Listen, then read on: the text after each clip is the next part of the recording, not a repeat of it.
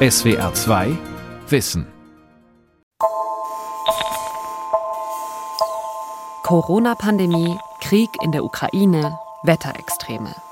Eine Krise folgt auf die andere. Schwere Zeiten, auch für die Bierbrauer und Winzer im Land. Wir leben in sehr, sehr unsicheren und schwierigen Zeiten. Ja, und ähm, wir fahren mit hoher Geschwindigkeit durch eine Nebelwand. Klar, also Wetter, Klimawandel ist ein großes Thema. So Jungpflanzen, die schaffen diese Sommer gerade gar nicht. Also auch in Deutschland nicht. Es ist einfach zu heiß. Ich glaube, man muss als Brauerei eher einen Kopf machen, wie kannst du eigentlich nachhaltig produzieren, weil wir als Brauerei durchaus viel Energie brauchen, viel Wasser brauchen. Vor allem der Klimawandel wird die Branchen nachhaltig verändern. Doch er sorgt auch für ein Umdenken. Sowohl bei den Winzern und Brauereien als auch bei den Konsumenten. Bier und Wein, Teil 2 von 2. Trendgetränke und Klimawandel. Von Pascal Segelko und David Beck. August 2022. Auf dem Weg durch die steilen Weinberge von Jungwinzer Sven Niger in Baden-Baden. Vor uns eine Rebzeile neben der nächsten, durchzogen von asphaltierten Wegen. Hinter uns die Rheinebene. Der Fluss schlängelt sich durch die flache Landschaft in Richtung Norden. Dahinter im Dunst die Vogesen. Was ist das für ein Wein da oder für eine Sorte? Da, da wird jetzt äh, Spätburgunder angebaut. Und hier aber in der Region wird am meisten eigentlich Riesling. Riesling wird am meisten angebaut. Wobei sich das natürlich jetzt durch den Klimawandel ändern wird, denke ich. Man sieht ja, es ist viel zu trocken. Ja, also dieser ist echt krass. Bin auch mal gespannt, wie das, wie das die nächsten Jahre wird. Kein, keine leichte Zeit. Am Weinberg sind die Folgen der durch den Klimawandel bedingten Wetterextreme leicht zu erkennen. Das Gras in den Rebzeilen ist völlig vertrocknet. Braune Flächen statt sattem Grün. Wir haben jetzt lange keinen Regen gehabt, es ist heiß. Es kann dann sein, dass jetzt die, die Reben, die wachsen momentan nicht weiter, weil zu wenig Wasser da war. Und äh, es kann eine Notreife entstehen. Und wenn eine Notreife entsteht, dann werden die Weine bitter. Notreife ist eine Reaktion auf extremen Trockenstress. Der Rebstock mobilisiert die letzten Reserven, um seine Trauben zu einer gewissen Reife zu bringen. So will die Rebe ihre Art erhalten, denn in den Trauben befinden sich die Samen der Pflanze. Allerdings enthalten notgereifte Trauben in der Regel wenig Säure und Zucker, was die Qualität der Weine senkt. Wie gut eine Rebe mit Trockenheit und Wärme zurechtkommt, hängt aber auch von der Sorte ab. Jetzt hier in der Region ist es so, dass, dass man halt, wenn man neue Flächen anbaut, dann überlegt man, ob man halt auf die traditionellen Rebsorten geht oder halt nicht eher doch vielleicht gleich schon mal etwas wärmere Sorten anbaut. Also ich habe jetzt zum Beispiel auch ein paar, paar neue Rebsorten angepflanzt, die hier in der Region vor 20, 30 Jahren noch gar nicht machbar gewesen wären. Das war, ähm, ich habe jetzt äh, Syrah angepflanzt zum Beispiel, das ist eine Rotweinsorte, die eher in südlichen Ländern angebaut wird. Der hier klassische Riesling mag es eher kühl und feucht, weshalb die Sorte über Jahrhunderte in Deutschland angebaut wurde und immer noch wird. Doch in einigen Regionen könnte es dafür bald schon zu heiß sein und zu trocken. Selbst an der Mosel, was ja echt Rieslingland ist, sieht man jetzt, dass die Winzer Burgunder pflanzen. In der Pfalz, so am Pfälzerwald, wird es einfach echt sehr, sehr heiß und da müssen sich Leute Gedanken machen. Und ja, ich stelle mir es auch schwierig vor, ne? gerade wenn man so eine Generation Weingut hat und man hat seit Generationen da diesen Riesling. Man muss sich überlegen, was pflanze ich für meine Kinder da jetzt oder was passiert. Stefanie Döring ist Weinsommelier und Inhaberin von mehreren Weinläden. Sie kennt die Situation der Winzer gut. Viele von ihnen stünden vor einem Problem, sagt sie. Denn die Entscheidung, welche Rebsorte sie anbauen, muss mit Weitsicht getroffen werden. Eine neue Weinrebe braucht bis zu sieben Jahre, ehe sie erntefähige Trauben bildet. Klimatische Veränderungen spielten bei der Planung eine wichtige Rolle. Die Abwägung sei schwierig. Und dann gibt es natürlich auch so traurige Geschichten, wie zum Beispiel im Elsass da ist es halt viel zu warm, aber da hat man so an die Traditionen festgenagelt, an diesen Riesling, der mittlerweile auch sehr, sehr viel Alkohol bekommt. Also da hätten sie eher Rotwein gepflanzen müssen, schon vor zehn Jahren. Und da wandelt sich das jetzt gerade erst. Die waren früher total gehypt. Also diese Region, mittlerweile haben die halt keinen Markt mehr. So, und die sind so ein bisschen als ne, langweilig, verschrien einige. Eine der aktuellsten Entwicklungen beim Wein ist, wie bei vielen anderen Lebensmitteln auch, der Trend hin zu biologischem Anbau. Biosiegel wie Demeter oder Bioland prangen immer häufiger auf den Etiketten, sowie der Vermerk, dass ein Wein vegan ist. Die Winzer versichern damit, sich an gewisse Standards zu halten, nachhaltig zu produzieren und keine tierischen Produkte zur Klärung des Weins zu verwenden. Was bedeutet denn nachhaltiges Produzieren beim Wein und wer macht das oder wer macht das nicht? Oh je, da müssen wir, glaube ich, ein bisschen weiter ausholen. Sagt Daniel Deimling, Professor für Betriebswirtschaftslehre mit Schwerpunkt Wein- und Getränkesektor an der Hochschule Heilbronn. Es gibt eigentlich jetzt grob gesagt zwei Zugänge. Das eine ist der konventionelle Weinbau, das andere ist der biologische oder biodynamische. Aber nehmen wir mal das Thema Düngung. Im konventionellen Weinbau wird mit synthetischen Düngemitteln gearbeitet. Der wichtigste synthetische Dünger ist Stickstoff. So, um den Stickstoffdünger auszubringen, ähm, wird im konventionellen Weinbau in der Regel immer eine Rebzeile offen gehalten. Das bedeutet, diese Reihe wird nicht begrünt, damit dort der Mineraldünger ausgebracht werden kann. Die andere Herangehensweise, die Bio-Winzer bevorzugen, ist die organische Düngung. Dabei wird über Jahre hinweg eine Humusschicht im Weinberg aufgebaut. Kompost wird ausgebracht, die Rebzeilen werden begrünt mit Pflanzen, die Stickstoff aus der Luft binden und im Boden der Rebe verfügbar machen. Der Vorteil gegenüber dem Mineraldünger kam in den Jahren zwischen 2018 bis 2020 zum Vorschein. Weil es teilweise wochenlang nicht geregnet hatte, trockneten die Böden aus. Die Folge? Immer mehr Weinberge litten an Mangelerscheinungen, zum Beispiel hatten sie zu wenig Stickstoff. Denn Mineraldünger würde von den Weinbergen nur aufgenommen, wenn es regnet, sagt Daniel Daimling. Wir wissen jetzt schon, dass wir in den nächsten Jahren mehr Dürreperioden bekommen werden. Wir haben auch jetzt gerade wieder eine und es wird, wenn die Prognosen stimmen, so weitergehen. Das heißt, das, was im konventionellen Weinbau gemacht wird, dass der Boden eigentlich ausgelaugt ist und man kann aber jedes Jahr einfach wieder neu die Nährstoffe zuführen, das funktioniert so gar nicht mehr. Wenn ich organisch dünge, dann habe ich so viel Nährstoffe im Boden, dass die ohnehin pflanzenverfügbar sind. Das heißt, da muss es auch nicht regnen, damit die Rebe den, den Stickstoff oder andere Nährstoffe aufnimmt. Das heißt, diese Mangelerscheinungen hatten wir in diesen trockenen Jahren in biologisch bewirtschafteten Weinbergen mit einer gesunden Humusschicht nicht. Auch bei den Bierbrauern ist der Klimawandel ein großes Thema, sagt Holger Eichele, Hauptgeschäftsführer beim Deutschen Brauerbund. Allerdings kämpften viele Brauer aktuell vor allem mit den Folgen der Corona-Krise und der russischen Invasion in die Ukraine. Das, was jetzt kommt, ist ja noch ein ganz anderes Szenario, nämlich der Totalausfall ähm, ähm, der, der Bierproduktion. Bei Corona haben wir gesprochen über ähm, den Stillstand eines Absatzweges, äh, eines Absatzkanals, nämlich der Gastronomie, der Veranstaltungen, der Events über einige Monate. Das Szenario, vor dem wir jetzt stehen oder einige Betriebe auf jeden Fall stehen, ähm, ist äh, die, das vollständige äh, zum Erliegen kommen der Produktion für einen ungewissen äh, Zeitraum. Und äh, darauf kann sich im Moment niemand so richtig vorbereiten. Hinzu kommt, dass Russland ein wichtiger Absatzmarkt für die deutsche Brauindustrie war, zumindest vor Beginn des Krieges. Spätestens die verhängten Sanktionen der EU haben dem Export einen Riegel vorgeschoben. Äh, viele Brauereien haben auch äh, gar nicht auf die Sanktionen gewartet, sondern haben von sich aus den, äh, die, die Geschäftsbeziehungen mit Russland auf Eis gelegt.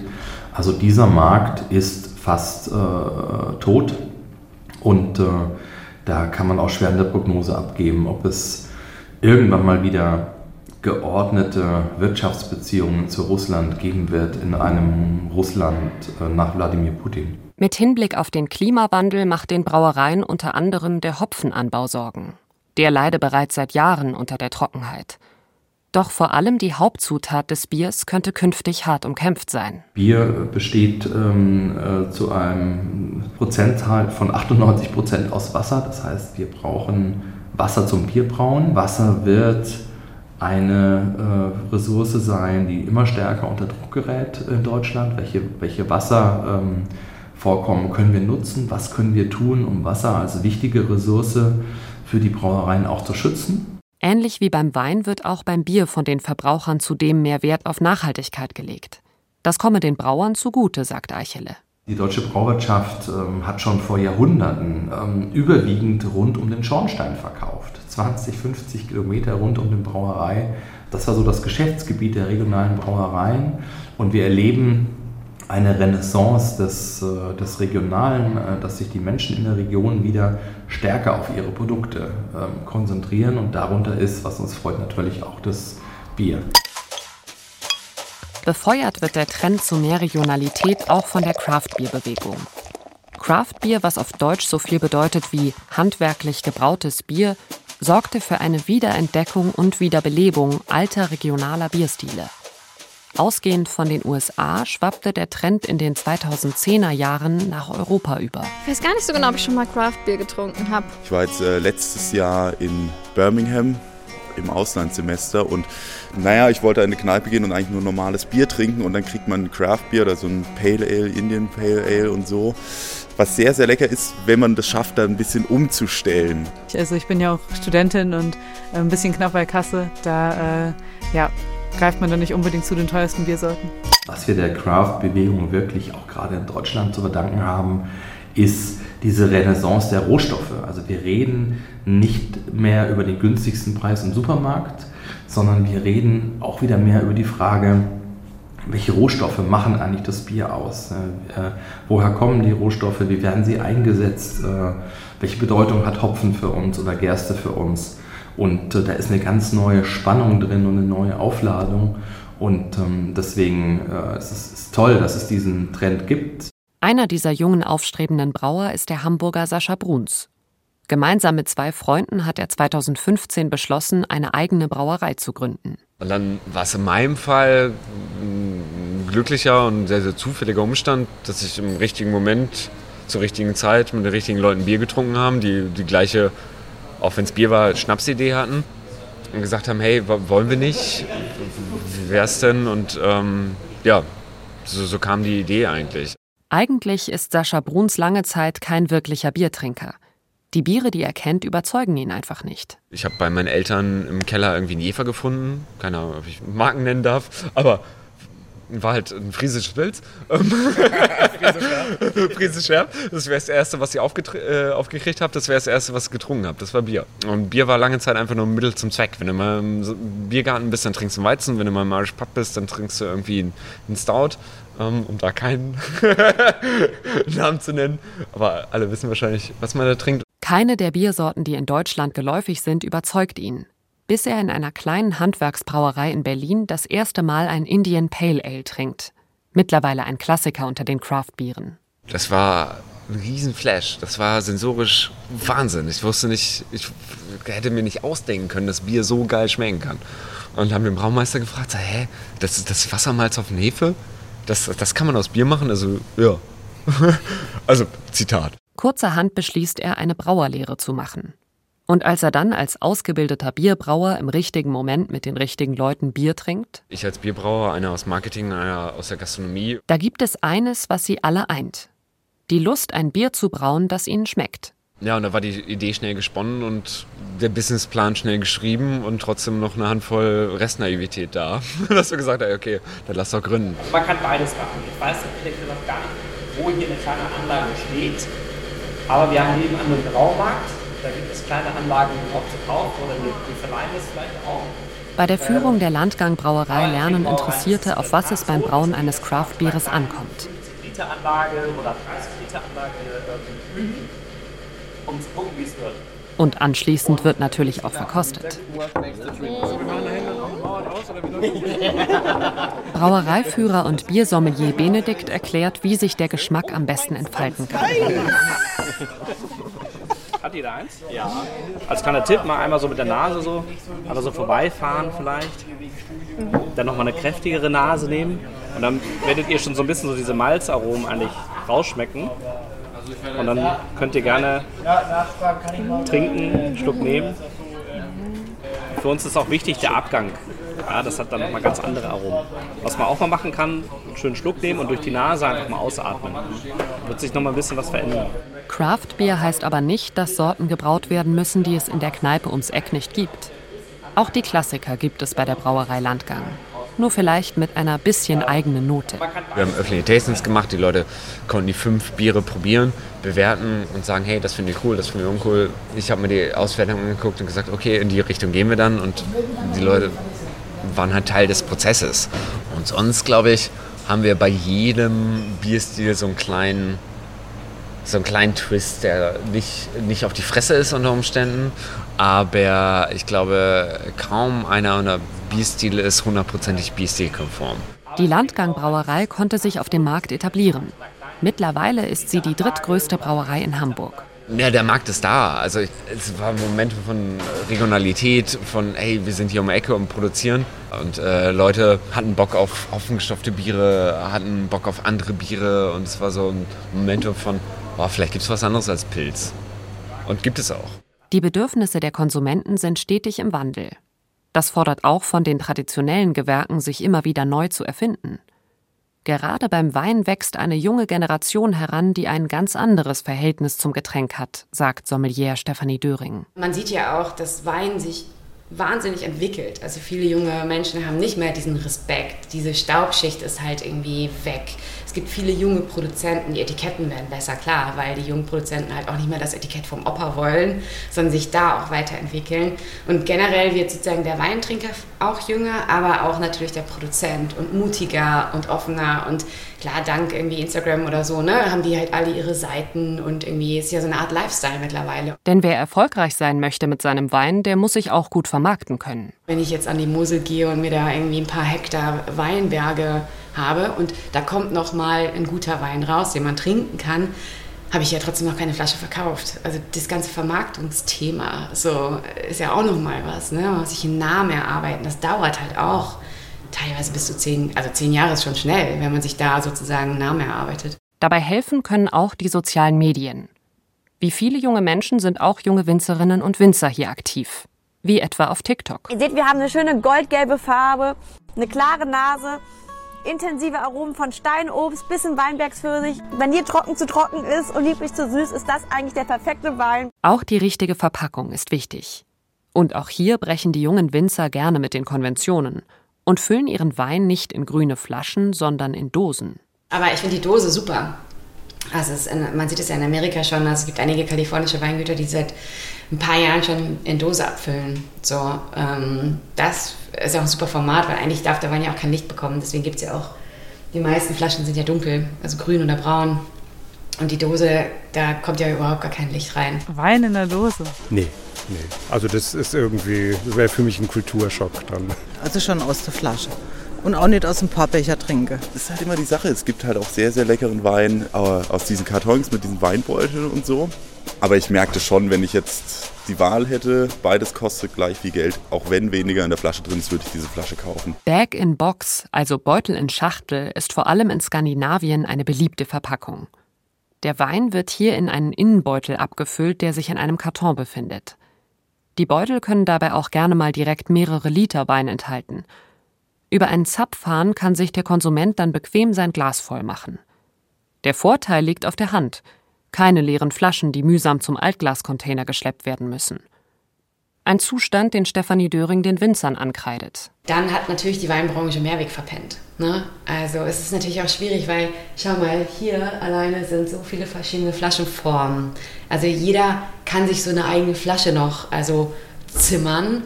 Und es gibt ja auch so ein bisschen so in Bordeaux und Burgund oder in Italien so Leute, die so stolz sind und auch ihr Familienwappen auf der Flasche haben. Also man müsste ja, eigentlich dürfte es ja vielleicht nur zwei, drei Flaschenformen geben, wie beim Softdrinks oder beim Bier, ja, äh, was im Recycling-System drin ist.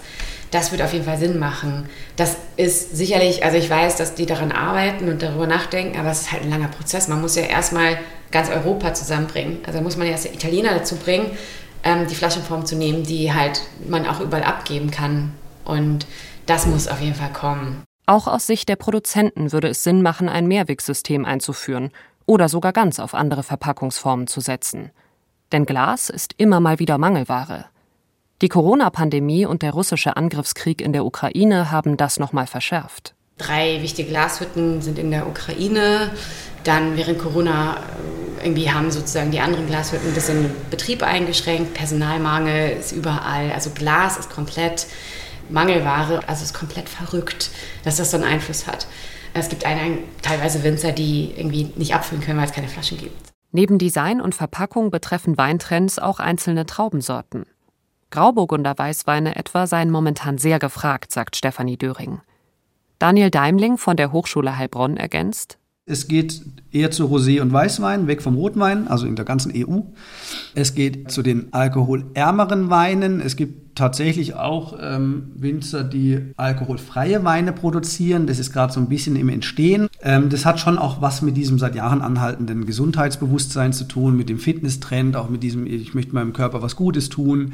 Äh, was wir dann sehen, ist natürlich, dass auch immer mehr äh, Winzer tatsächlich auf ihre Flasche schreiben, dass der Wein vegan ist. Wieso ist Wein überhaupt nicht vegan? Ja, weil es gibt zum Beispiel äh, Schönungsmittel, die eingesetzt werden im konventionellen Weinbau, Gelatine oder Hausenblase. Viele Weine sind vegan, wo es nicht draufsteht, aber auch das ist natürlich ein Trend, dass man es immer häufiger auf Flaschen sieht. Ja, und dann gibt's und das, äh, ich habe mir gerade die Statistik Austria angeschaut, also die Weinmarktstatistik von Österreich, und da steht sogar, dass es einen Trend zum Bio-, Orange- und Naturwein gibt. Orange-Wein? Dieser Trend ist in der Fußgängerzone in Baden-Baden noch nicht angekommen. Noch nie gehört, nee. Nein, kenne ich nicht. Was ist das? Nee, nee, das sagt mir nichts. Ein Orange-Wein ist ein maischevergorener Weißwein. Das bedeutet, dass der Saft von weißen Trauben zusammen mit den Schalen vergoren wird. So macht man es eigentlich nur beim Rotwein, denn die rote Farbe bekommt der Wein von der Schale der Trauben – Vergärt man den Saft weißer Trauben zusammen mit den Schalen, dann bekommt der Wein eine dunkelgelbe bis goldene oder eben orangene Farbe. Und das machen immer mehr Winzer, nicht nur Naturweinwinzer, aber hauptsächlich sind es so biodynamische Weingüter oder Naturweinwinzer, die sagen, wir machen Maische vergorene Weißweine. Und dazu gibt es in den letzten Jahren einen ganz deutlichen Trend, der zwar immer noch so ein bisschen eine Nische ist, wobei man fand auch schon äh, im Hofer in Österreich, das ist das, also das von dort zu Aldi, äh, gab, die hatten schon mal Orangewein gelistet, aber in der breiten Masse ist das Thema noch nicht so richtig angekommen. Aber es ist schon so relevant, dass es in der Weinmarktstatistik, in dem Weinmarktbericht Österreich letztes Jahr auftaucht, dass es diesen Trend gibt zum Natur- und Orangewein, insbesondere auch in der Top-Gastronomie. Was sind diese Orangeweine für Weine, so jetzt vielleicht im Vergleich zu einem Weißwein? Also, ein Freund von mir, der seit vielen, vielen Jahren mit mir die, die, die Weinwelt entdeckt hat, hat mal bei einem der ersten Orange-Weine, die er getrunken hat, gesagt, das ist wie ein Schlag ins Gesicht. Also man muss sagen, wenn man nur konventionelle Weine gewöhnt ist, ist es sehr fordernd und sehr konfrontierend. Was man eben beim Weißwein nicht erwartet, dieser Wein hat sehr viel Gerbstoff. Wenn Sie einen Rotwein trinken, der die Zunge pelzig macht, das nennt man adstringierend. Und dieses Pelzige, das sind Tannine, das sind Gerbstoffe, die aus der Schale kommen durch die Maischestandzeit. Und im Orange-Wein habe ich oft eine Tanninstruktur, die ich nur vom Rotwein kenne. Und das erstmal im Mund sensorisch zusammenzubringen, das ist erstmal gewöhnungsbedürftig. Und es gibt auch viele, die sagen, wenn man mal den Zugang zu diesem Orange-Wein, zu diesen Naturweinsachen hat und auch die, die Naturweine die jetzt vielleicht nicht unbedingt äh, Maischestandzeit hatten, die dann auch so ein ganz anderes Mund- und Geschmackserlebnis haben. Wenn man da mal eingetaucht ist in diese Welt und sich eine Zeit lang damit befasst hat, kann es den Effekt geben, dass wenn man dann mal zurückgeht und einen konventionellen, filtrierten, geschönten, geschwefelten Wein trinkt, dass man plötzlich denkt, und was, das fand ich früher interessant. Auch der badische Winzer Sven Niger hat einen Orangewein im Angebot. UFO heißt er. Das steht für Unfiltered Orange. Ein Freund von mir beschreibt ihre Weine so. Beim ersten Schluck denkt man sich so, ja, ich weiß, was er mir sagen will. Ähm, und nach der zweiten Flasche will man nichts anderes mehr trinken. Wissen Sie, was er meinen könnte? Ja. Ja, ich habe, glaube ich, da in der Hinsicht vielleicht einen etwas individuellen Stil. Also das sind keine Weine, die jetzt, ähm, im, wenn man jetzt die Flasche aufmacht, die einen sofort anspringen, sage ich mal, mit, mit Geruch und Geschmack also das sind jetzt äh, Weine, auf die man sich eher einlassen muss, dass man das vielleicht nicht gleich nach dem ersten oder zweiten Schluck gleich beurteilen sollte, sondern ähm, man muss sich in, diese, in den Wein ein wenig hineintrinken. Das Beispiel Orangewein zeigt, es gibt zwischen Rot und Weiß immer noch Spielraum, um auch beim Wein Neues zu entdecken. Und auch wenn der Klimawandel eine große Herausforderung für die meisten Winzer darstellt, die Weinbranche habe sich in den vergangenen Jahren äußerst krisensicher gezeigt und stünde insgesamt gut da, sagt Weinexperte Daniel Daimling. Der Konsum in Deutschland ist seit 10, 12, 15 Jahren sehr, sehr konstant. Also der verändert sich nur ganz wenig. Wir haben in Deutschland einen pro Kopf pro Jahr Verbrauch von ungefähr 20 Liter. Das sind mal 20,3. Letztes Jahr waren es mal 20,7 Liter. Auch durch Corona hat sich die Menge überhaupt nicht verändert. Was sich natürlich verändert hat, ist die Zusammensetzung, weniger Außerhausverbrauch und es wurde einfach mehr zu Hause getrunken. Ähm, aber die Menge an sich hat sich überhaupt nicht verändert. Das heißt, die Weinbranche hat unter Corona überhaupt nicht gelitten. Beim Bier sieht es da etwas anders aus. Der Pro-Kopf-Konsum in Deutschland ist in den vergangenen Jahren mit wenigen Ausnahmen stetig gesunken, wenn auch oft nur leicht. Im vergangenen Jahr lag er bei 91,6 Litern, immer noch eine ganze Menge. Sascha Bruns ist trotz der Herausforderungen gerne Brauer und sieht auch Vorteile im Vergleich zu den Winzern. Er sei weniger an Anbaugebiete gebunden und auch weniger vom Wetter abhängig. Meine Brauerei kann ich irgendwie alles machen ähm, und kann, glaube ich, lass mich lügen, es gibt 250 Bierstile oder vielleicht sogar noch mehr. Ich weiß gar nicht, ähm, welche Zahl gerade aktuell ist. Die kann ich hier theoretisch fast alle brauen. Vielleicht 20 oder 30 nicht, ehrlich gesagt. Ah, aber 200 plus kann ich mit Sicherheit machen. Ähm, als Winzer kannst du, glaube ich, keine 200 äh, Weine auf deinem Weingut machen. Aber es ist trotzdem eine spannende Welt. Also ich trinke auch sehr gerne Wein, aber trinke lieber Bier, ehrlich gesagt. Janina Rösch, Kuratorin der Sonderausstellung Berauschend 10.000 Jahre Bier und Wein im Landesmuseum Württemberg glaubt, dass Wein- und Biertrinker in Zukunft eine deutlich größere Auswahl haben werden weil eben viel experimentiert wird in verschiedenen Geschmacksrichtungen, aber eben auch in verschiedenen Herstellungsprozessen. Ich glaube, alkoholische Getränke sind immer Trends unterworfen und eben diese Trends sind so spannend. Auch nicht, man passt seinen Konsum natürlich auch immer wieder seinem Alter an. Was ich mit Anfang 20 getrunken habe, mag ich vielleicht heute mit Mitte 30 gar nicht mehr, weil es mir zu süß ist oder nicht mehr schmeckt oder genau. Und was ich dann wiederum mit 50 trinken werde, werden wir sehen. Ob Wein oder Bier ist natürlich Geschmackssache. Dass beide Getränke eng mit unserer Kultur verbunden sind, ist unumstritten. Und das bereits seit vielen Jahrtausenden. Sie sind älter als die Länder, in denen wir heute leben. Oder die Sprachen, die wir heute sprechen. Und doch sind die Kulturtechniken des Anbaus und der Herstellung dynamisch. Die Geschmäcker ändern sich fast von Generation zu Generation. Während Alkohol allein schon aus hygienischen Gründen früher oft unverzichtbar war, greifen gesundheitsbewusste Menschen heute öfter zur alkoholfreien Variante. Und sie schauen auf Herkunft und Verarbeitung. Nachhaltigkeit ist im Trend. Nicht zuletzt wegen des Klimawandels. Die Auswirkungen, die bereits jetzt spürbar sind für Winzer und Brauer, werden wohl noch zunehmen. Auch wenn dann der Wein irgendwann aus Norddeutschland kommen sollte und das Bier aufgrund von Wassermangel zum Luxusgut würde, Getrunken wird beides vermutlich noch sehr lange. SWR 2 Wissen. Bier und Wein, Teil 2 von 2. Trendgetränke und Klimawandel. Von Pascal Segelko und David Beck. Sprecherin Lina Süren. Redaktion Lukas Meyer-Blankenburg. Regie Nicole Paulsen. SWR 2 Wissen. Manuskripte und weiterführende Informationen zu unserem Podcast und den einzelnen Folgen gibt es unter swr2wissen.de.